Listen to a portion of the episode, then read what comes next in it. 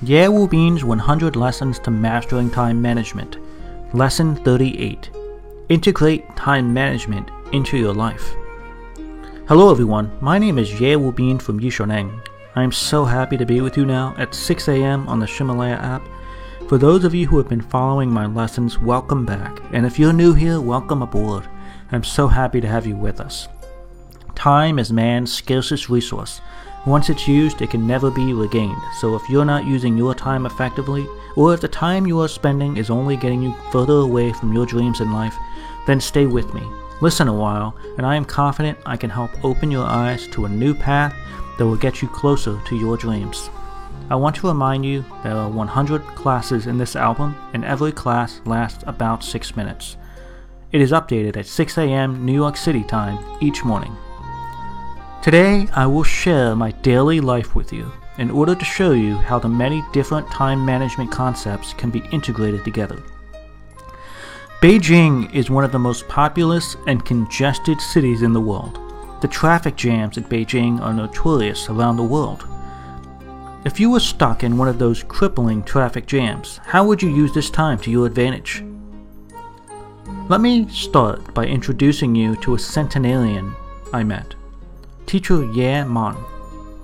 Teacher Ye Man is proficient in the three doctrines of Confucianism, Buddhism, and Taoism. I learned quite a bit from this man, and as a result of his teachings, I made two major changes in my life. First, I began to write daily in my morning diary. I have mentioned this in several of my previous lessons. I've been writing in the diary for more than seven years. The second change was I copied the contents of the Tao Te Ching, narrated by teacher Ye Man, into my phone, a total of 40 lessons and 81 chapters. Every day on the way to work, I connect my phone to the car via a Bluetooth connection and listen to Ye Man narrate and explain the Tao Te Ching again and again. Every day I listen to Ye Man's explanation of the Tao Te Ching. Each time I listen, I learn something new, and since I am constantly learning, I do not think the trip to work is so bad. As I've listened over time, I've found I can recite parts of the Tao Te Ching from memory. But that is not enough. How can I learn the Tao Te Ching better? One day, I talked to the vice president of the company I worked for, and we both agreed one day to use the morning meeting with the team to explore the Tao Te Ching together.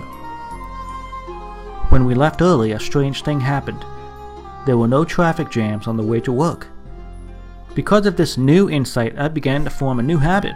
I began to wake up and leave the house much earlier, listening to the Tao Te Ching in the car as I did. Since it was not the peak traveling time, I arrived at work without any traffic issues and drank tea and explored the Tao Te Ching with other colleagues. The more we listened, the more we discussed, the more we understood and remembered the Tao Te Ching. Slowly, our morning meetings began to have a positive impact on many other colleagues of the company, and finally it evolved into the two of us sharing our wisdom of Tao Te Ching with everyone. This is a real life application of time management technology taken from my daily life. Let's break down the components. I make careful use of fragmented time on my way to work in a productive way. I write the title of each of the 40 classes and 81 chapters of the Tao Te Ching as well as the first sentence into my phone. This allows me to find each section with ease within my iPhone. I also use high tech tools and equipment, which are cell phones and the vehicle Bluetooth. In the beginning, I simply listened to the audio repeatedly while driving. Later, I found a partner and then later we led a group of people in the company to learn and formed a circle. Finally, we made the early trip to work a habit, almost like a ritual, to ensure that we never forgot how important it is to wake up early. All of the new habits have allowed me to learn and develop a deeper understanding and mastery of the Tao Te Ching.